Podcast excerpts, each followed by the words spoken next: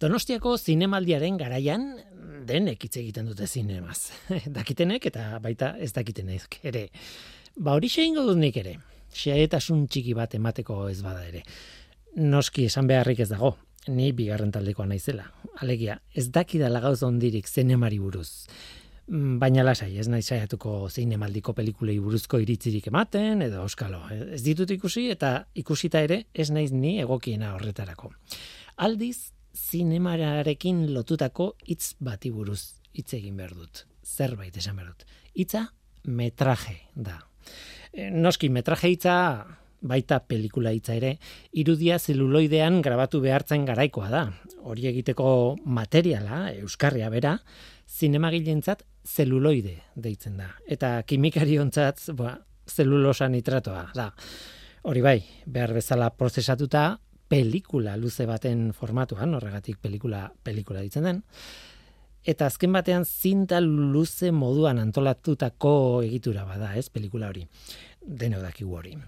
Zintaren zabalerak formatua adierazten du nolabait. Zabalera tipikoak zineman, ba, sortzi milimetro, amasei milimetro, hogeita maus milimetro izan dira, naiz eta beste formatu batzuk ere erabili izan diren, zabalagoak adibidez. Tira, hori zabalera. Baina luzera, ba luzera grabatzen duzun denboraren araberako zinta izaten zen edo izaten da grabatzen baduzu orain. Eta hor dago metraje hitzaren jatorria. Pertsona argiak daude eta ni ez naiz zaietako bat. Baina noizean behin bombilla pizten zait eta uda honetan konturatu naiz. Beida, uda honetan, orain, oh, orain piztu zait.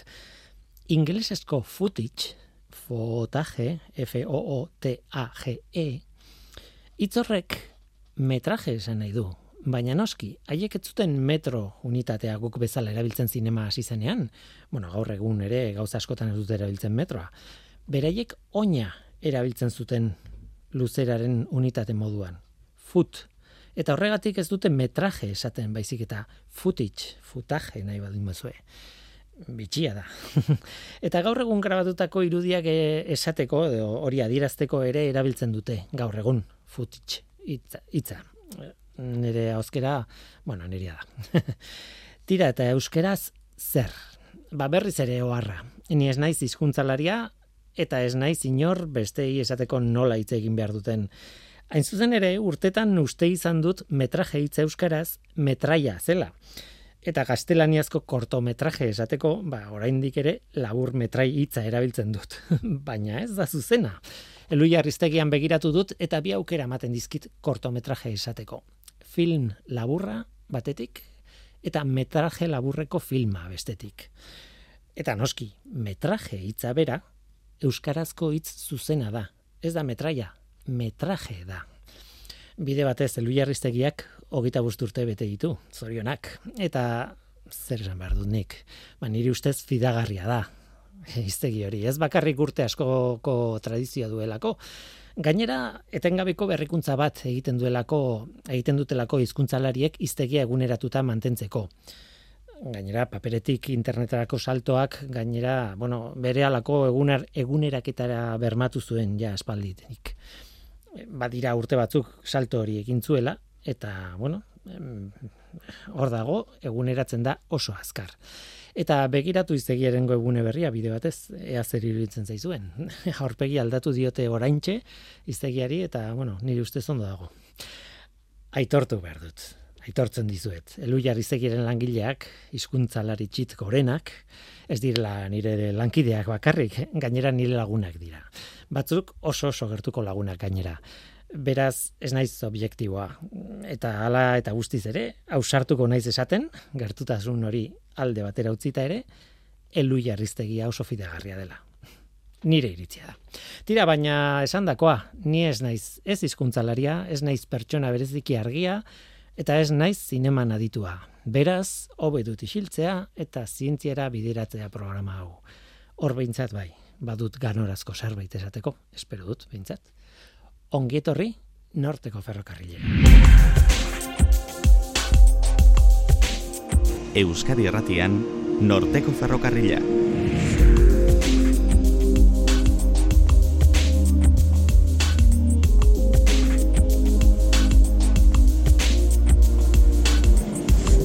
Kaixo denoi, zer moduz, nik Guillermo Roa naiz eta entzuten ari zareten hau, Euskadi Irratia.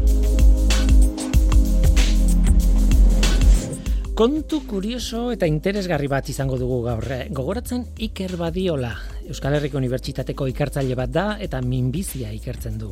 Iaz gurekin izan zen, El Cangrejo de Troya liburua hitz egiteko berak idatzia minbiziari buruzko divulgazio liburua zen.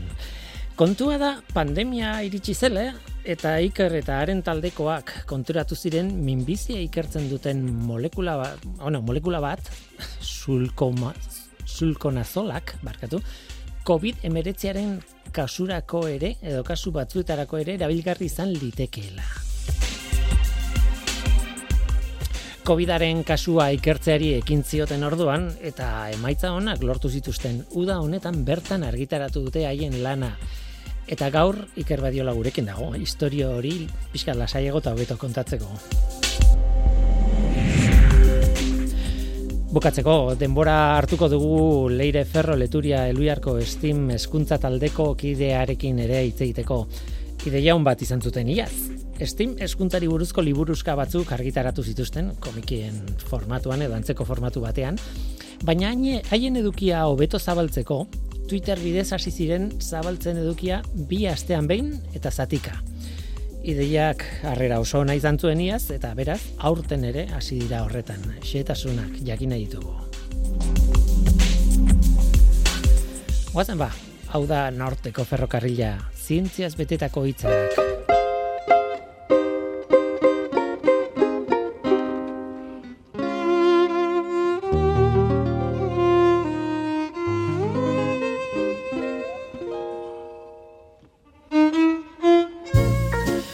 Ideia simple bezain ona.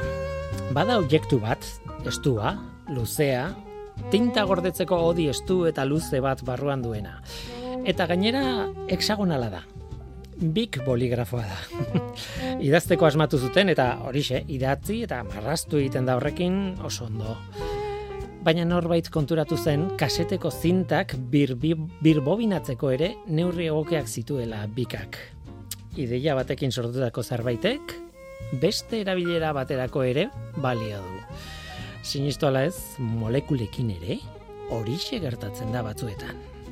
Bide batez deprimitzen hasita nago, haze adibide eta erreferente zarrak erabiltzen ditudan, ezta?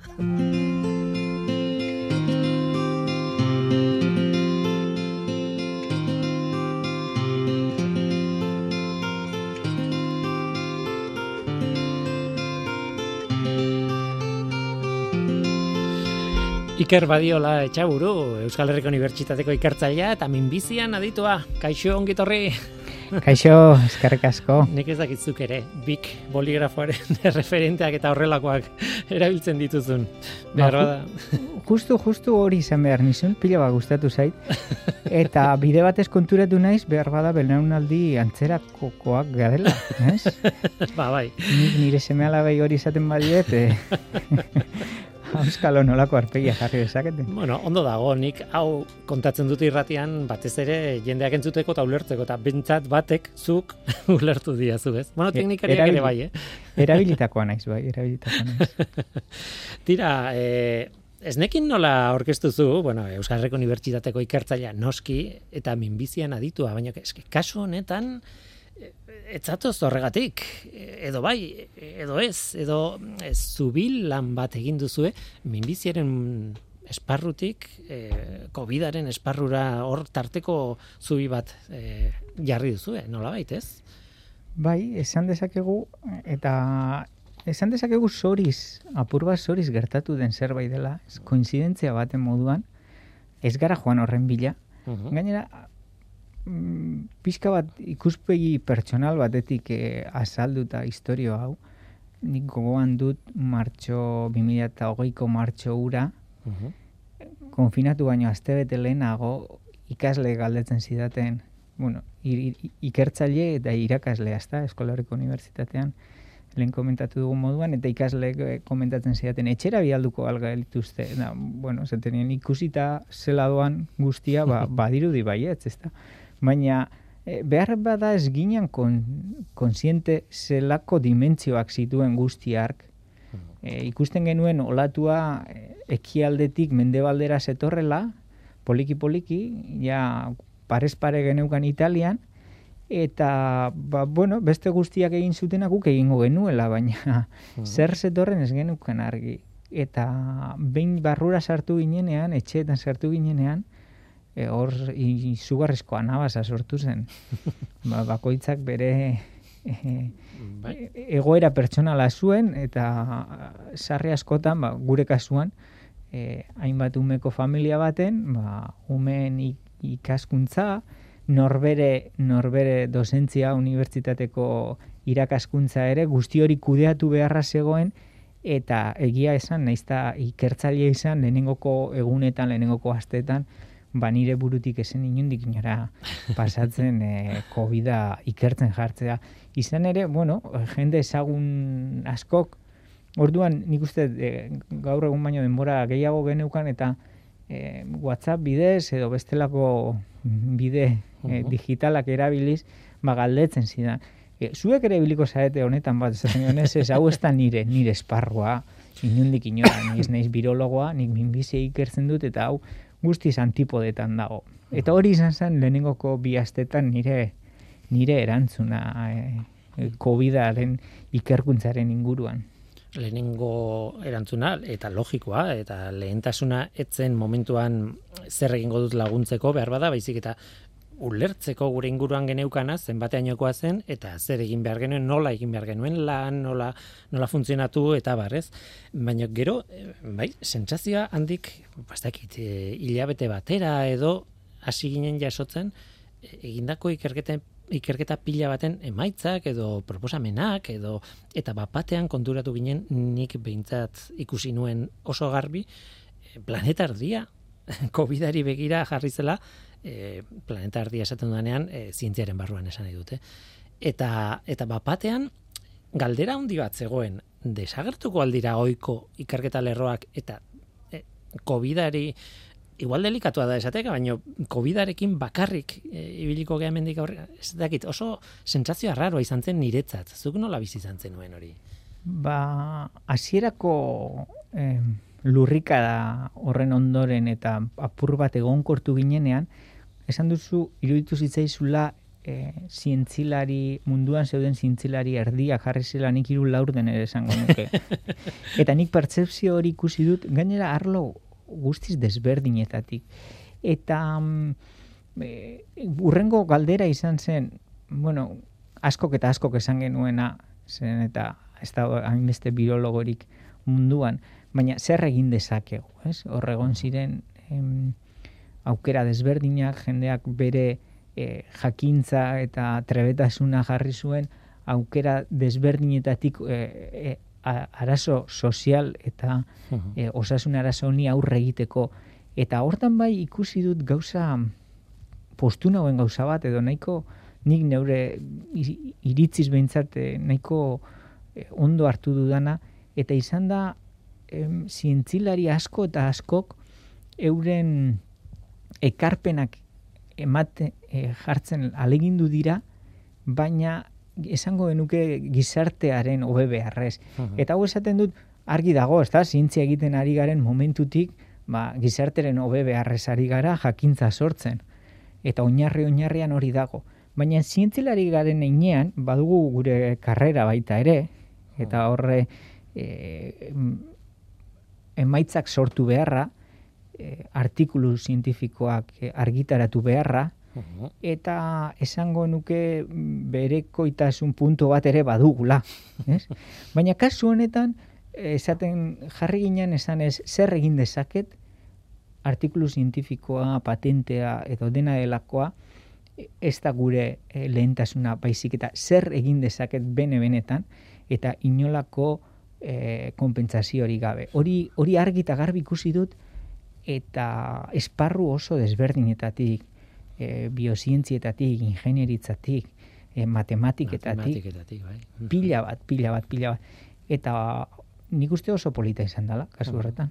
Bai, materialen zientziarekin lotutako jendea ere, jendeak ere, esan nahi dute, e, horrelako larrialdi batek pizten dituen beharrak ez dira bakarrik e, zuzenean birologo batek erantzungo duen edo bi, biokimikari bat ez dakit pixka zabalduta baizik eta ingenieriek ekarpena egin dezakete zuk esan da bezala, ez? E, matematikariek e, bakoitzak bere arlotik eta badago nola bilatu lotura bat eta hori oso polita izan zen, ez?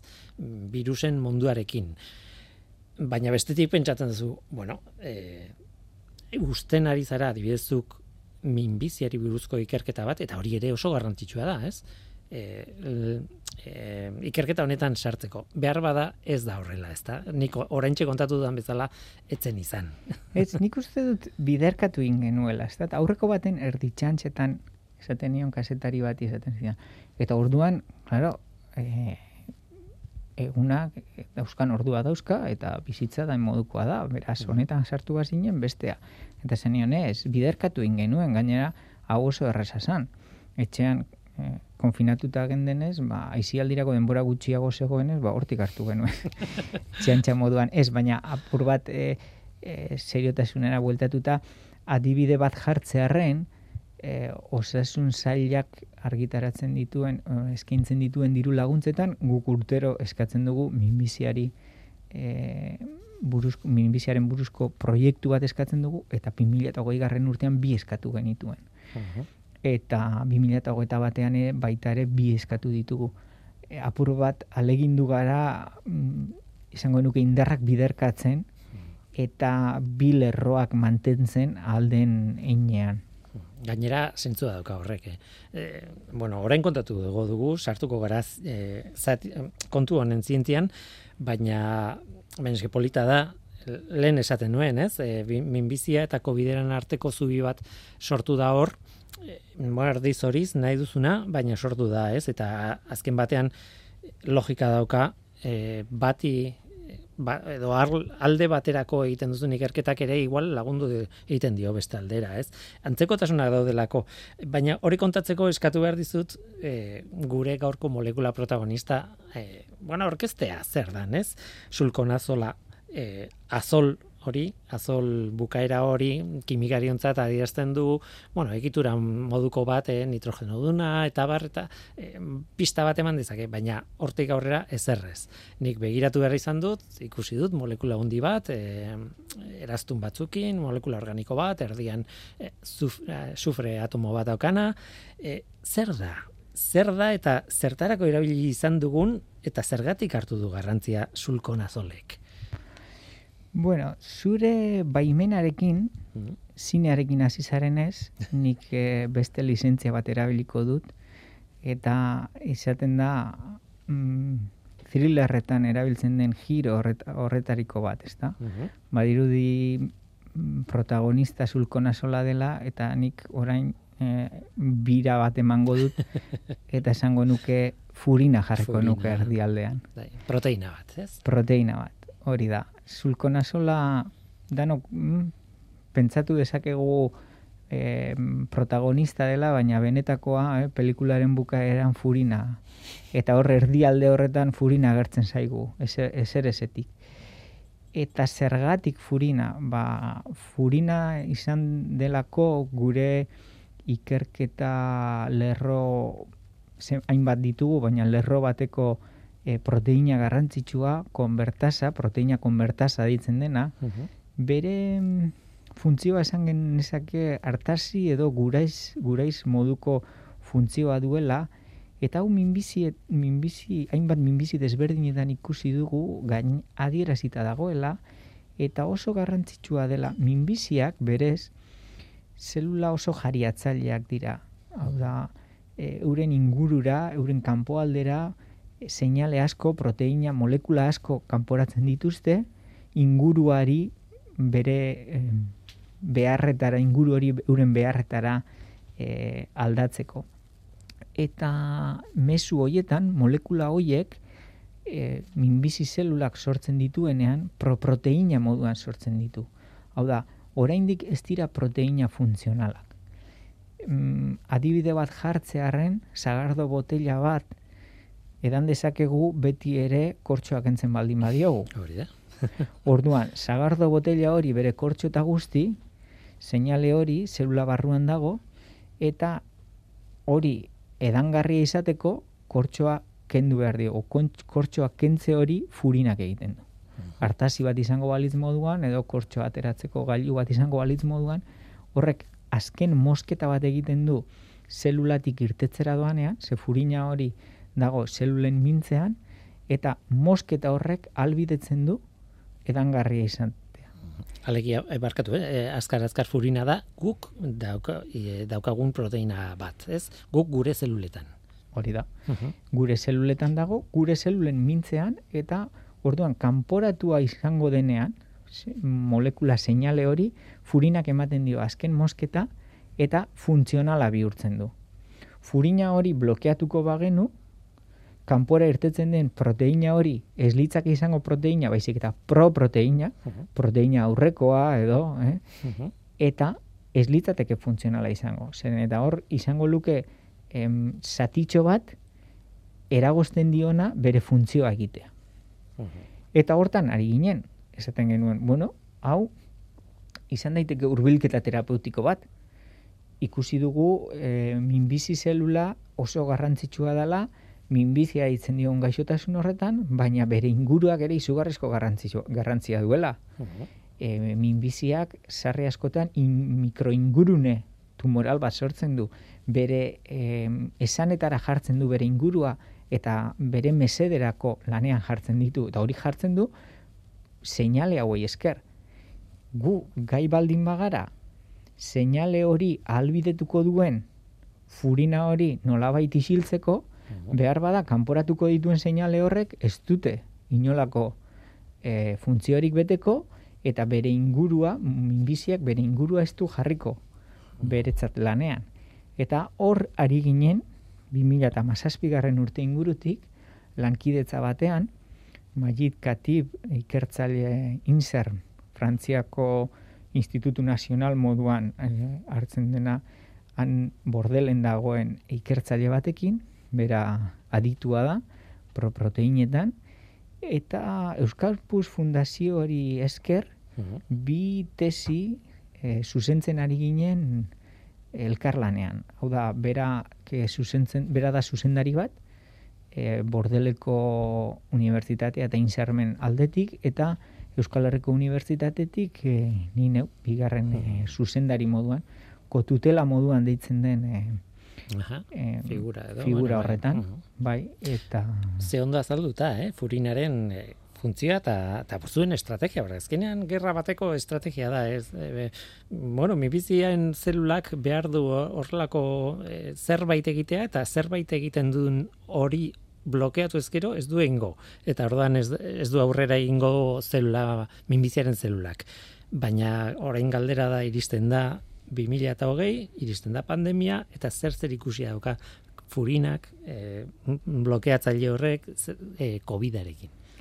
Ba bai, e, apurka apurka, lehen esan dugu moduan, lurrikara egon kortzen da, eta azten gara, ba, zientzilari garen einean, ba, em, interes pixka bajartzen, ez da? Ikuspegi zientifiko batetik, virus hori zenolako virusa da, nola sartzen da, e, spike proteina bat duela, e, ARN e, pro, e, virusa dela, ze familiatik datorren, eta hor mm, hori guztia arakatzen ari naizela, ba jasotzen dut dei bat, mailidena, mailidkatibena, eta esaten dit, ikusi duzu, eta esaten dut, bai, ba furina dago, eta esaten dut, furina nik ez dut inundik inora ikusi, eta esaten, esan zidan, ez dago virusean baizik eta prozesuan eta prozesuan prozesua ikusiz gero kutsak kutsa kutsak eta prozesu hori ikusiz gero bai agertzen da. Hau da, aur daukagu virus bat, virusak nahiko simpleak dira, ez da, alderatzen baldite, baldin baditugu gure gizakion zelulekin, asko ere egitura simpleagoak dira. Eta mm, kanpoalde bat, kapside bat, eta bertan S proteina, spike proteina edo arantza itxurako proteina bat. Eta era, proteina hori nolabait erabiltzen duena virusak e, txertatzeko gure zeluletan eta virusa eta gure zelulen arteko lotura hori albidetzeko. Eta spike proteina horri pasatzen zaio nolabait e, proproteinik gertatzen zaien. Hau da, spike proteina hori ere zagardo gotila dela. Eta bere kortxoa duela. Eta espaldin badauka mm, e, kortxo hori kenduta, ez da gai spike proteina gure gorputzeko zelulekin bat egiteko. Beraz zindu infektatu. Hori. Eta hor mm, badaude e, pari bat proteina, TMPR, e, PRRS mm, alde batetik, eta furina batez ere, baita ere, baita ere, ez batez ere, baita ere, arduradunak spike proteina hori mosten. E, mosten, mosketa txiki bat egiten, eta mosketa horren ondoren, jada, bai, posible dela, virusa eta gure zelulen arteko lotura ematea, eta ondorioz e, bere material barnean duen material genetiko hori gure zeluletan sartu eta hortik e, kutsadura e, handitzen edo zabaltzen joatea beste zelula batzuetara virus berriak sortuz eta bar. Beraz, furina da langilea nolabait eh, kalte egiten diguna bere lanarekin eta kontua da furina blokeatzea bere lana egin ez dezan eta horrela e, prozesu guztia eten egin dadin. Eta, bueno, e, hori egiteko, furina blokeatzeko zea behar dugu. Nik uste dut iritsi garela, ez? Bai. Sulko nazolera.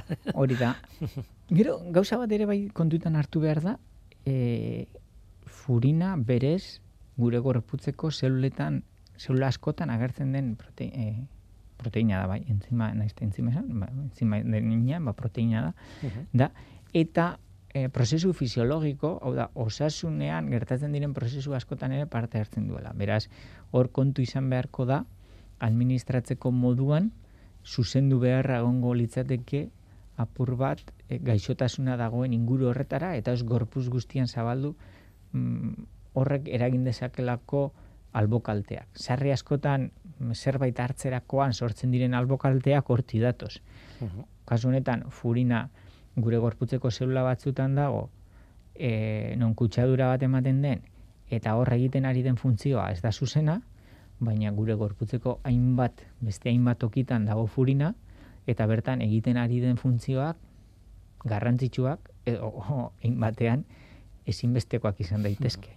Claro, eta blokeatu ezkero dena blokeatzen duzu, claro. Hori da. Orduan hor bagabiltza baita ere garapenean apur bat hori bideratzera nanopartikulekin edo, bueno, hortan gabiltza. Baina, bai, e, orduan, furina, eta esan genuen, e, zer egin dezakegu? Laborategiak itxita zeuden, eta magidek esan zidan, basuela harreman estu bat, e, Frantziako beste insertalde batekin, eta hauek e, biologia komputazionalean e, adituak zirela, eta gai zirela, apur bat, egitura tridimensionala kontutan hartuz, egiteko hasierako azterketa orokor bat konposatu, zeintzu konposatu izan daitezken gai furina horren funtzioa blokeatzeko. Mm. Eta ordenagailu batean, ez? E, ikusi laborategian sartu gabe, ordenagailu batez e, simulatu e, hori, e, furinaren blokeo hori, ez? Bai, mila bat konposatu hartuta, asko eta asko ia da erabilera jakin bat dutenak, beste gaixotasun batzuentzako, hori orokorrean erabili den estrategia bat izan da, Hmm. apur bat ikustearren e, edo askartzearren gero onarpenak agentzia ze- desberdinen onarpenak. edo zein molekula onartzeko, gorputzean, e, bueno, medikuntzan erabiltzeko, e, urteak izan di- daitezke, ze oso kontu zibili behar da, baina, claro, hor beste estrategia da, esatea, bueno, hauek ditugu ja onartuta, ezagutzen ditugu, beste gauza batzuetarako erabiltzen ditugu, eta e- ea funtzionatzen duten guk nahi dugunerako, ez? Bai. Eta, bueno, adibidez, e, adibide tipikoa da ibermektina, gu- gora eta bera ibili gara, eta gauza asko esan dira, eta eh, sekulako ba, borroka onda ibermektinarekin adibidez ere bai, ez? Da beste adibide bat, eta ez naiz, ez dizut eskatuko horre, horretan sartzeko, berbada gerra horretan, baina eh, argi utzi du, ba, aukerak mila daudela, eta kontuan hartu beharreko e, faktoreak ere mila daudela, baina ja daukagun e, botika batek funtzionatu lezakela ikusi zenutela, nola bait, ez? Eta e, zuen kasuan ere, bai, ez? Sulko nazolak ere gauza bera. Bai. Eta hasierako mila horretatik hogei ingururekin gelditu ginen, eta hogei inguru horiek izan ziren laborategian frogatu genituenak, eta hogeitik bost oso emaitza honekin, eta bostetatik behar bada honena sulko nazola. Mhm. Eta sulko nazola antifungiko bat, hau da, unjoen aurkako pomada antzerako zerbait, eta jendeak sarri izan dira. Bueno, orduan pomada, ez da? Aurreko baten erditxantxetan lagun batzuk esaten zidaten, bueno, oin ja, hau bukatzen dagoela eta egin beharko dugu afariren bat, da zanien, bueno, poliki poliki, oraindik gauzak, eh, bueno, ba, zera, danok emango dugu pomada faldu horrek. Soluzioa erresa, kanputik ikusita. Bai. Eta bueno, pomada moduan du erabilera, hau da, onjoen aurka erabili da eta salean erabili da. Mhm. Orduan e, berak mm, sustantzia honi jarri zaizkion lagungarriak izan dira pomada moduan emateko. Ez? Erabilia izateko. E, gure kasua ez litzateke hori izango. Pomada horren muinean dagoen sustantzia da guk erabiltzen duguna eta ez dauka zer ikusirik berez izan dezaken e, ezaugarri e, ezaugarriekin. Claro, izatekotan arnaz bidearen barrukaldean erabili beharko litzateke, ezta?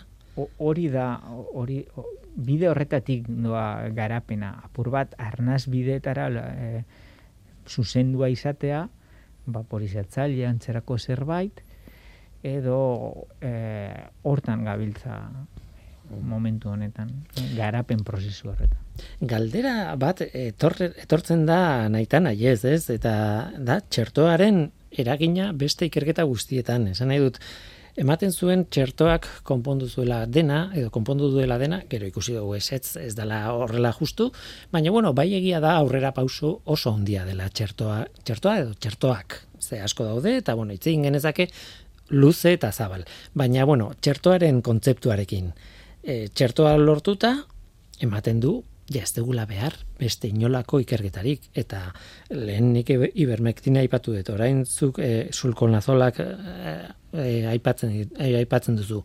Baina beste hainbat antiviral eta beste hainbat ikerketa lerro horregongo dira eta galdera da beharrezkoa da. Hortik jotzea txertoak izan da. Galdera okerra da bakit.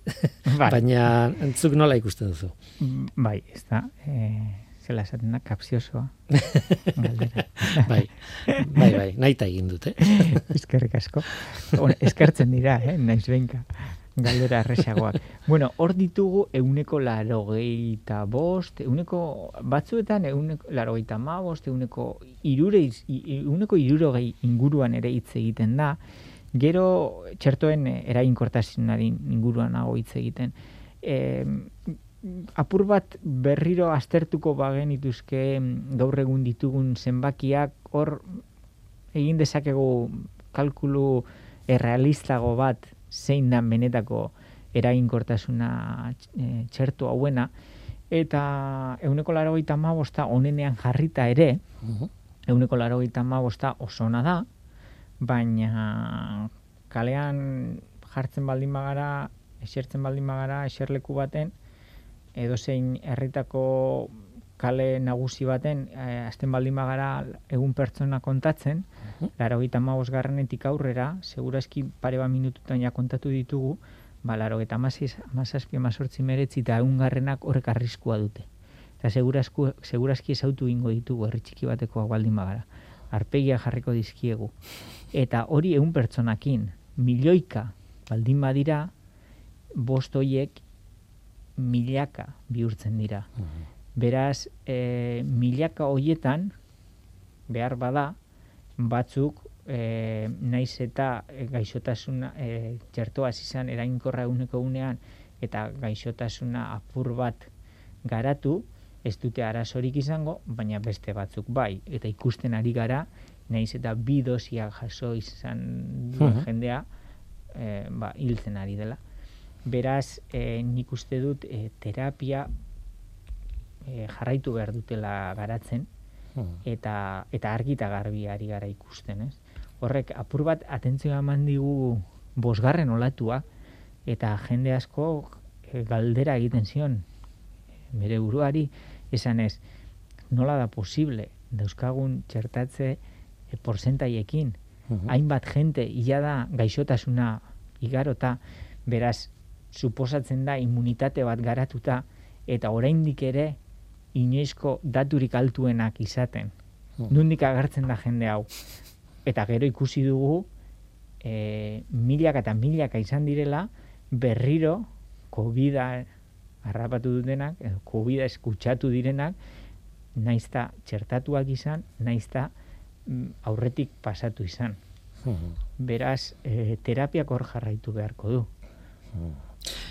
Tira, eta nik gainera e, zientziaren aldetik pentsatuta SARS e, motako e, virusa baldin bada, koronavirusa baldin bada hau, e, bueno, beste bat izan liteke agertzea, zera SARS ezagutu genuen, MERS ezagutu genuen, orain SARS B nolabait da ko, e, virus hau, SARS iru bat, e, ustezko bat e, ager liteke eta, eta bueno, aurreratzen dugun guztia, ondo aurreratuta dago ere, ez, zientziaren aldetik.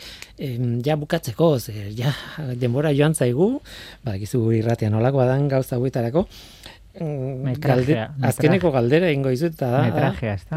metrajea, gehiegi, minuta, minutajea kaso hontan, e, e, ez da bukatu e, ikerketa hau, ez? Ez, eh, ez dugu bukatu eta, bueno, momentu honetan, esango genuke sarri askotan esaten da ikerketa eta garapena eh, hitz asko, hitz asko egiten da horren inguruan.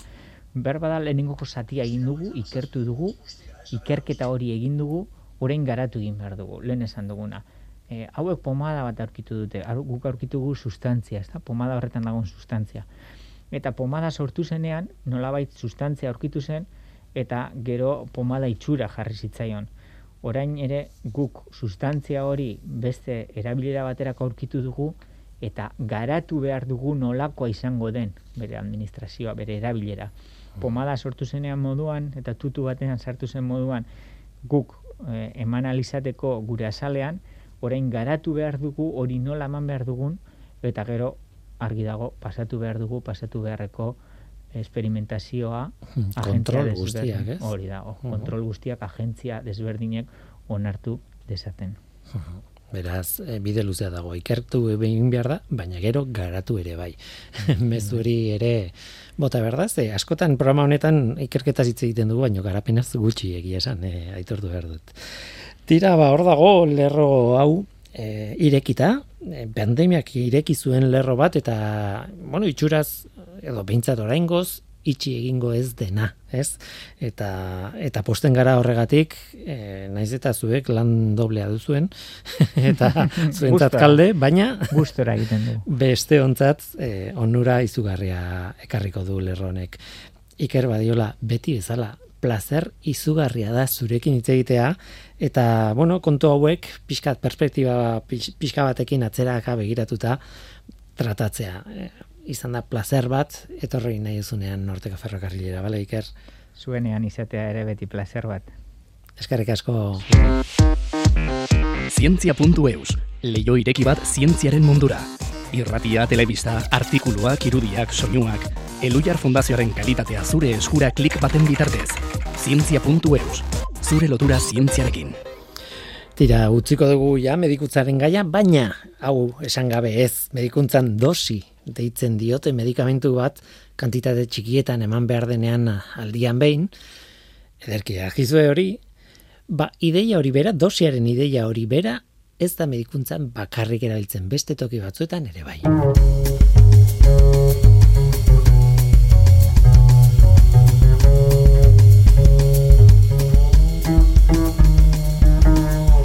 Programaren azken zati honetan eh, begiratu nahi izan diogu Steam hezkuntzari eta horretarako e, Luiar Fundazioan bertan topatu dugu zeinek lantzen duen Steam hezkuntza talde bat bereziki dago horretarako eta haietako kide bat Leire Ferro Leturia da. Kaixo Leire ongitorri. Kaixo, eskerrik asko. Eta aprobetxatu du gainera, baduzuela zerbait kontatzeko aste honetan hasi zaretelako, e, bueno, garai batean egindako jardunaldi batekin jarraitu duzue, komikiak nolabait e, argitaratzen jarraitzen duzu, eh? Irailaren amalauan, aste honetan izan da Bai. denboraldi ontako lehenengoa nolabait. Ez dakit komikiak diren edo liburuskak edo baino ko- komikiaren formatuarekin edo planteatutako ideiak eta bar. Baina eskatuko dizut hori baino lehen eta hori kontatu baino lehen Steam eskuntza S-T-E-A-M eh, Mhm, bai. izen horrekin edo nazioartean hola Bai. ezagutzen da. Zeote den kontatzea, ze nik uste dut merezi duela, ez? Bai, hori da gainera kaso izen horrekin, ba alor honetan aritzen direnek ezagutuko dute, baina bestela ez, ezta. Ba bueno, ba pixkat eh, sarreran aipatu dezun bezala, eh bueno, guk Elujarren eh, besteak beste zientziaren divulgazioa egiten dugu, bai zuk, ez? Eta bueno, ba guk ere bai, baina guk estimezkuntza taldeak batik bat en, egiten du, ez? Begirada jarri, ba gaztetan eraben artean, ez? Hoien Mhm. artean zientzia eta teknologia ba divulgatzeko edo horrekiko grina pizteko. Bai, eta hortarako hainbat jarduera egiten ditugu. Eta bueno, ba, azken urteetan estim hezkuntza hartu du izena en alor horrek, zuk esan duzun bezala, ba, sigla batzuk dira, li- liratekenak zientzia, teknologia, ingenieritza, artea eta matematikak. E, esan ditugun arloiek nolabait e, interdisciplinitatean edo disciplinartekotasunean lantzen dira eta bueno, egia da artea esaten dugun horrek ez dela artea bere baitan arte bezala ulertzen duguna, bai, gehiago dira nolabaiteko ba zeharkako kompetentziak ere bai? Lantzea, ba komunikazio gaitasuna talde lanean aritzekoa, ikuspegi kritikoa, halako gauzak ere lantzea. Orduan, bueno, ba da pixkat ba zientzia tekno- teknologiaren lanketa hori, e, bestelako kompetentzia horiek ere erabiliz, ez? Hori da nolabait labur labur azaltzeko, bai. Esan behar da, ingeleseko hitzetatik datorrela S-T-E-A-M hori, Hori da. Science, Technology, Engineering, Arts and Mathematics. Hori ez, eh, hori da, hori da. Steam. Steam hauzkatzen dugu, oituta Bai, gaudelako, egia da toki batzutan STEAM bai, eh, idazten hori da, da. ez? Toki batzutan zetim euskeratu dute eta Aha. zetimekin ere erabiltzen da, bai? Ah, ez dut ikusi horrelako- Bueno, eh, horrela egia da orain nola mugimendu hontan edo geroz eta erakunde gehiago daudenez eta izen hau hartu dutenez erakunde gehiago, bueno, ba, egia da toki batzutan akaso Mhm. modu batean ikusten dugula eta beste batzutan bestean. Baina bueno, guk oraingoz Steam bezala erabiltzen dugu. Mhm. Bai. Ondo da, jakitea. Bueno, tira, e, aste honetan bueltatu zarete lanera mundu guztiak bezala. Hori da. bueno, ez, ez da egia lehenagotik ari zarete lanean, baina bueno, e, publikoki edo ja argitalpenak egitera animatu zarete e, irailaren amalauan, aste honetan, eta, e, bueno, argitaratu duzue, nolabait, ja lehenengo eduki bat, e, komiki, kom, kakotxan artean jartzen dut komiki, komikia delako formatuz, baina, bueno, liburuska baten formatua da azken batean, baina argitaratu duzue lehenengo aldiz ikasturte honetan, eta bi astean behin e, joango zarete e, materiala jartzen, ez? Hori da. Hau da, iaz egintzen duten proiektu bat, edo garatu zenuten Bai. proiektu bat, eta jarraitzen zuen Hmm. arrakasta duelako, ez da? Bai, bai, esan, e, bueno, gu bai orain irailean itzuli gara nolabait ez, publiko aurrera, e, nolabait gu ere ba, aurtan erabekin ibiltzen geralako, eta guretzat ikasturtea bezala, ez, e, antolatzen Hmm. dugulako. Eta ba, pasaden ikasturtean hain zuzen, kaleratu genituen e, hainbat liburuska estimen inguruan, bai? Hiru liburuska hain zuzen, e, bat zela e, estimezkuntzaren inguruan, nolabait orokorrean esan daiteke, beste bat zen e, estim hezkuntzan ba, esten profesionalek edo zientzia eta teknologian diharduten profesional horiek ze en, erreferentzialtasun horrek ze garrantzia duen, nolabait, bai, eta inspiratzeko nola balio duen estin profesional horiek, eta beste bat zen, ba, zientzia eta teknologia proiektuak egiteko gomendioak biltzen dituna. Orduan, liburuxka horietan e, daude ba, testua eta ilustrazioa. Ilustrazioak dauka, e, ez, bere toki nabarmena e, pernangonik egiten ditu ilustrazio horiek. Eta en iruditu zitzaigun oso interesgarria zela guk azaroan kaleratu genituen e, liburuxka hauek eskuragarri daudenak ere bai esan behar da, bai? Bai, doainik deskargatu daitezke zientzia.eus e, horretik, bai. Bai, eta en iruditu zitzaigun, bueno, ba, azaroan hori e, kaleratze hutsarekin, ba, pixkat posible zela gelditzea aparkatuta, bai. Orduan oso interesantea iruditzen zitzaigun, e, liburuxkatatik, e, ba, bi astetik behin ateratzea nola baiteko iruditxo bat, Mhm. irudi hori ba, komiki formatuan gutxi gora bera e, argitaratzea, eta ba, irudi horri dagokion azalpentxo bat ematea, bai. Eta orduan hasi ginen pasadeni azaroan, ikasturte osoan zehar e, ba, egiten duguna da, e, Luiar Zientzia Twitter kontuan, publikatu komiki hori esteka batekin zientzia.eus webgunera. Eta bertan, ba, badago nola baiteko, azalpen sakonago bat eduki horren inguruan. Mhm. Eta, ba, liburua deskargatu daiteke noski. Da, hasieran jarri zenituzten liburuak, baina orain pixkanaka pixkanaka bideratzen ari zarete edukia. Hori oso erosoa da, ez? Bai, Eh, batik bat ere, bai hori da, zen akaso ez, ba, esaten duzu, jo, liburu guztia ez dut irakurriko, edo ez dakat denbora, edo naezuna, baina bueno, ba, bi astetik behin pildoratxo bat jasotzea, ba, badu bere interesa edo erakartasun hori, ez? Edo nik beti egiten dudana, lehenengo egunean emozionatu, eta lehenengoan, wow, irakurri Bai. pila, baina gero, uh, Hori da, hori da. galdu egiten Bai, zait pixkanaka, esan, nik uste nahiko harrera ona izan du, eh? ba, Twitterren eta ba, mugimendua izan du, deskargak eduki ditu kurtso osoan zehar liburuxkak, orduan, ba, bueno, ba, pozik gaude eta bati bat horregatik ere esan genuen bira, ba, guazen jarraitzera, eta orduan, ba, aste honetan bertan hasi gera ja, lehenengo komikiarekin. Mhm, Eskatuko dizut kontatzea gutxi gara bera zertaz doan, edo nondik doan e, orain irailaren amalauen argitaratu zuena. Bai, ba, bira, e, irailaren amalauean, hasi ginen esterako, en lehen gainetik aipatu duten, e, esteme referenteekin edo zientzia eta teknologian diar duten langile hoiek erreferente gisa aurkezteak duen garrantziarekin e, aurretan erabeetan, ez? Eta batik bat, e, bueno, bat amalez, e, ja denbora dara esaten, ba, neskengan, ba, zientzia teknologia ikasketek, ba, askoz ere erakarkatasun gutxio dutela, edo ez dituztela hautatzen, eta, bueno, ba, hori zergatik den arrazoiotako bat badala erreferente falta, bai. Orduan, en, ba, aste honetan argitaratu dugun komikiak hori erakusten zuen, ez? Zein da, e, gaztetxoetan erabeek, eta esango nuke ere baita askotan oroar gizarte osoak, duen Bai. irudia e, alorra hauetan lan egiten dutenekiko, ez? Eta ba, irudi hortan bertan ikusten zen e, ba, gizonezkoa, zuria, buru argia edo oso listoa, ez? Ba, oso estereotipatuak daudela irudi horiek, eta horrek, ba, no, ba, horrek eragiten du, norbaitek ez badu bere burua bertan ikusten, bueno, ba, akaso ziurrenik ikasketa horiek hautatzeko aukerak gutxitu egiten direla, ez? Orduan, bueno, ba, aste hontako komikia hori izan da, nola baitan arazoa jarri dugu, ez? Zer da, dagoena, eta bi aste barru, bueno, ba, berriz gai berra, berari eutxiko diogu, baina ba, konponbidea emango diogu, ez? Eta zer egin behar dago horren aurrean. Hain zuzen ere, hor aurrean zure aurrean daukazun marrazki horretan Mhm. ikusten den eh, estereotipo horren ikonoa irudia, eh, nahi ez bezala, da Einsteinen karikatura moduko bat, ez? hori da. Eta nik gainera buelta ematen diot eta beste aldetik ere bai, ez? E, Einstein ikono bezala funtzionatu du Einsteinen eh, bueno, argazki asko, irudi asko, hor daukazuna, ez? Min Bai. eta zeinek ez duen ere ezagutzen, ez? Irudi hori.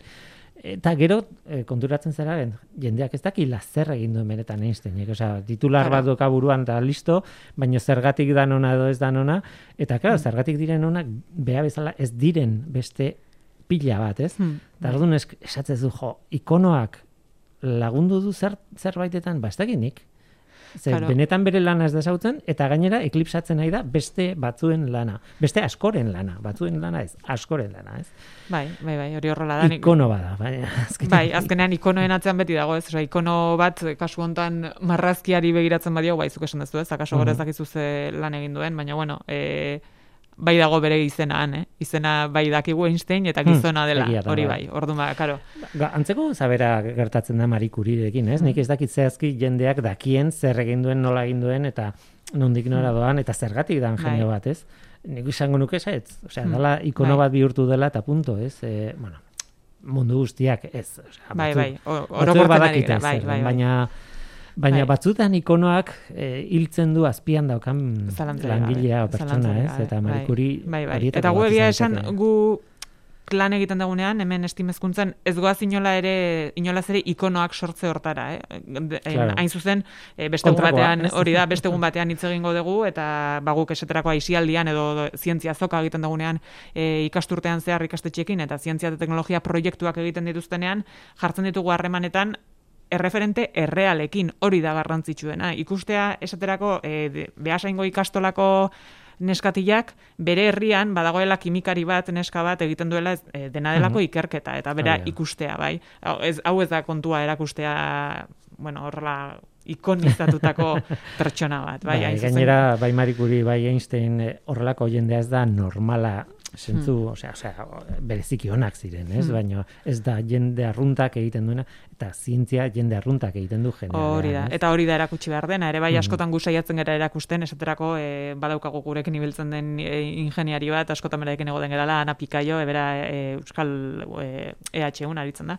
Eta askotan esaten diogu, Ana, erakutsi zuk ondo ere bai, nola gustatzen zaizun zure lagunekin egotea, e, gustatzen zaizun eskalatzea, sekulako eskalatzaia da. Orduan, ez, ba, jo, erakusteko beste pertsona guztiak bezala normala dela, ez? Orduan, bai, guk batik Bai. bat hori errealekoa eta hurbilekoa saiatzen gara transmititzen, bai. Mhm, Da, a ber, egunen batean norteko ferrokarriletik animatzen den pasatzera e, eta gurekin sola saldi Oh, gonbita luzatuko diogu, eh, Ana? ba, nire gatik, ba, en, enkantau. esaten naiz. ba, leire ferro, eh, martxan ari zarete, ja, bi astean behin gogoratuko dugu, komikiak edo bueno, liburuzka bat, batzuen eh, edukia zabaltzen eh, ibiliko zaretela, eh, nahi duenarentzat zer egin dezake? Mm, eh, aipatu duzu Twitterren Eluiar zientzia kontua Hori da. eh, eta hori da berez Komikiak berez guk nolabait- onena. Bueno, bai, guk txiokatzen dugun nolabait argitaratzen den unean, ez? Orduan, nolabait, ba, Twitterren jarraitu ez gero, e, ohartuko zera momentu hortan, e, ez, ba, mezua ikusiko dezulako argitaratu dela. Bestela, zientzia.eus, sartu ez gero, zientzia.eus barra en Steam, Mhm. Bertan ja komikien atalean ikusi ditzakezue orain arte argitaratutako komiki guztiak. Eta gero ere bai esan duguna, liburuskak ere, han badaude deskargagarri. Mhm. Ez duzu ikusten, baina nik leire aurrean daukat hiru liburuekin bere Bai. aurrean eta eta Pernan Goñiren ilustrazioekin dotore jarrita. Hori da. Leire, eskerrik asko gurekin izateagatik eta ikasturte hona izan, aizu. Berdin, hori da, hasiera on. Animo, bai, beharko dugu, ez? Animo, leire, eskerrik asko. Ale, bai, gero arte.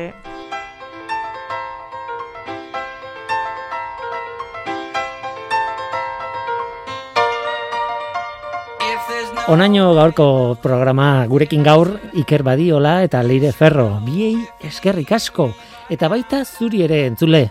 Badakizu, gu hemen gaude. Norteko, abildua, eitb.eus. Eta utziazue gogoratzen Norteko ferrokarrileko urdutegi aldatu egin dugula urten, orain ostiraleko emisioa gaueko bederatzietan izaten dela. Horixe, gogoratzeagatik. Ba besterik ez, gaur teknikaria Mikel Olazabal izan da, eta mikroren aurrean ni Guillermo Roa, eluiar zientzia taldearen izenean. Datorren astean gehiago, ordura arte izan. Agur!